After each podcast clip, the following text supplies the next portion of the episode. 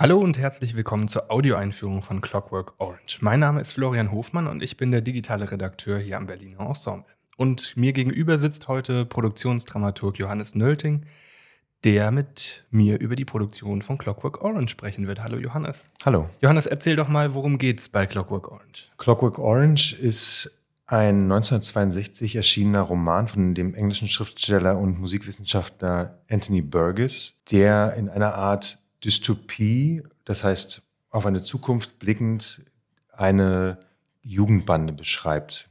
Über den Protagonisten Alex, der auch popkulturell sehr bekannt ist, zum Beispiel aus von einem Toten Hosen Album, die das, sich damit auseinandergesetzt haben. Und dieser Alex und seine Druges, das heißt seine Bandenmitglieder, mhm. sind junge Menschen, die aus sozial prekären Verhältnissen kommen und durch das aus der sich zukünftige London ziehen und rauben, zerstören, vergewaltigen und immer wieder in so Jugendhaftanstalten landen und von Sozialarbeitern betreut werden, aber nicht so richtig den Absprung schaffen oder nicht so auch nicht so richtig den Weg in die Gesellschaft schaffen. Und das geht dem System irgendwann, dem System der Politik irgendwann so weit, dass sie eine Reform aufsetzen und sagen, wir müssen das jetzt politisch lösen. Wir müssen jetzt dafür sorgen, dass die, dass diese Subjekte unschädlich gemacht werden und starten ein Programm, das heißt die Ludovico-Therapie. Dafür wird Alex ausgewählt und das ist im Prinzip so eine Gehirnwäsche.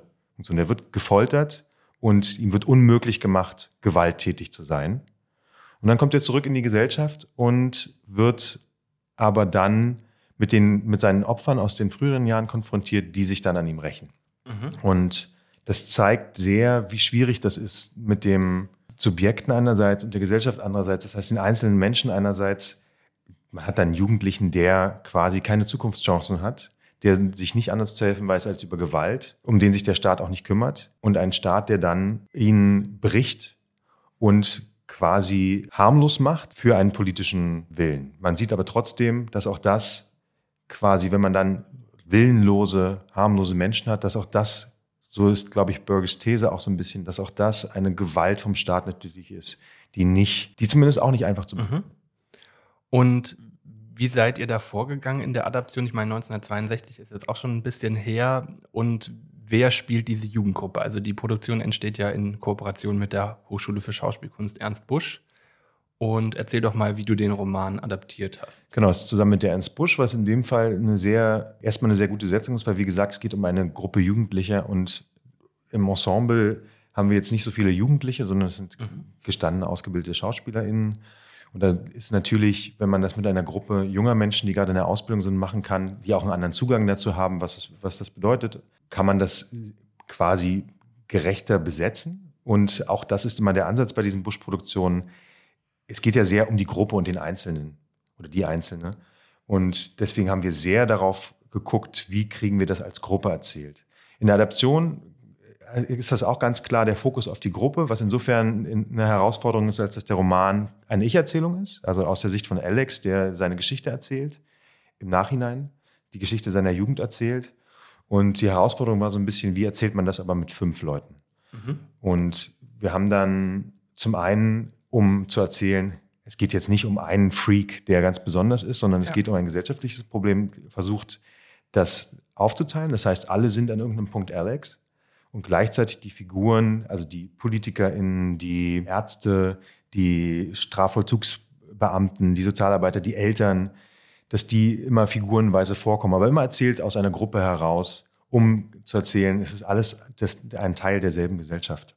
Mhm. Und da habe ich mir das Buch genommen und einen Aufschlag gemacht. Ich habe die Texte aufgeteilt und mir eine Konzeption überlegt, welche Teile erzählt man zusammen, welche erzählt man szenisch in den verschiedenen Figuren. Und das habe ich dann mit dem Regisseur Thilo Nest natürlich rückbesprochen und dann haben wir in der, in der Probenarbeit natürlich Sachen angeglichen noch und verändert. Mhm.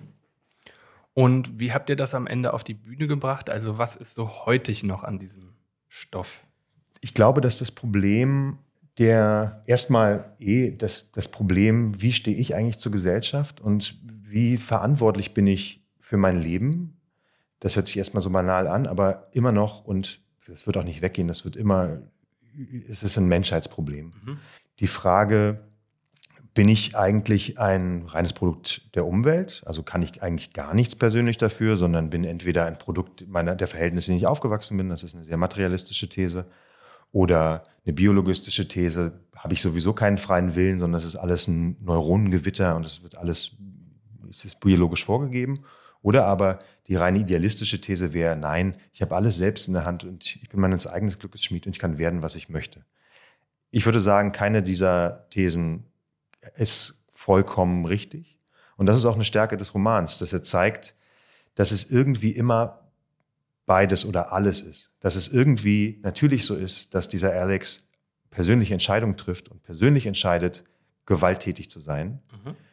Gleichzeitig aber es so ist, dass man darüber nachdenken muss, was für Alternativen hat er denn? Und wieso hat er das Gefühl, dass er nur durch Gewalt vorkommt? Dass er anders quasi keinen Zugang zu sich oder zu irgendeiner Selbstermächtigung, zu irgendeiner Emanzipation hat, als gewalttätig zu sein und damit natürlich auch Grenzen von anderen Menschen und Freiheiten von anderen Menschen einzuschränken. Also es geht nicht darum, das zu beschönigen, sondern es geht darum, das Dilemma klarzumachen. Das war insofern interessant, als dass die Produktion ist im Januar rausgekommen. Da gab es gerade sehr groß die Diskussion um die Silvesternacht, die gruselig analog dafür ist, dass der Roman 70 Jahre alt ist, wo auch man sieht, wie schnell auf eine individualisierte Schuldzuweisung zu gewissen Menschen oder Menschengruppen gemacht wird, dass die sich, ein, dass die sich einfach nicht integrieren oder richtig benehmen wollen. Pauschalisieren ohne, einfach. Pauschalisieren, ohne aber sehen zu wollen, was ist denn der, welche Verantwortung hat denn der Staat, welche Verantwortung haben die Strukturen dafür? Und wie gesagt, es geht nicht darum, die, Gewalt dafür zu entschuldigen. Das sieht man auch in den Banlieues, in den Aufständen der Banlieues, wo man klar verurteilen kann und muss, was da an Gewaltakten passiert. Trotzdem muss man sich auf einer strukturellen, politischen Ebene als Gesellschaft fragen, was haben diese Menschen in Wirklichkeit für Alternativen? Wie können sie wirklich vorkommen? Können wir wirklich sagen, ja, ihr dürft das aber nicht und ihr haltet mal schön die Füße still mit all dem strukturellen äh, Prekar Prekaritäten, mit denen wir euch so konfrontieren? Und das ist sehr heutig und das ist was, womit wir uns auseinandersetzen müssen. Auch mit der Frage, was ist Gewalt überhaupt? Und von wem geht die aus? Das ist die, eine Grundfrage von Burgess. Erzähl uns doch noch mal ganz kurz, bevor wir die Zuschauerinnen und Zuhörerinnen verabschieden in den Abend, was erwartet uns zu sehen, zu hören in diesem Abend? Es erwartet euch und sie eine sehr bunte, sehr musikalisch, weil wie gesagt, Burgess ist Musikwissenschaftler und es gibt einen ganzen Strang von Musik. Also der Alex hört immer Ludwig van Beethoven, interessanterweise, und darauf geht er total ab und das, das macht ihn richtig heiß und gewalttätig. Damit wird er dann auch gefoltert, dass er sofort, wenn er Beethoven hört, zusammenbricht und nur noch kotzen muss und nur noch äh, gar nichts mehr tun kann. Ähm, das heißt, es ist natürlich ein sehr musikalischer Abend. Es ist ein Abend, der sehr bunt und sehr grell aus der Gruppe raus erzählt wird, der aber immer wieder versucht, eben dieses, das Kollektive und das Einzelne zu finden, was mit, zusammen mit den, was Thilo Nest wahnsinnig toll mit dieser Gruppe junger Menschen hinbekommen hat. Super. Vielen Dank dir, Johannes, fürs Gespräch und Ihnen jetzt viel Spaß bei Clockwork Orange im neuen Haus vom Berliner Ensemble. Bis zum nächsten Mal.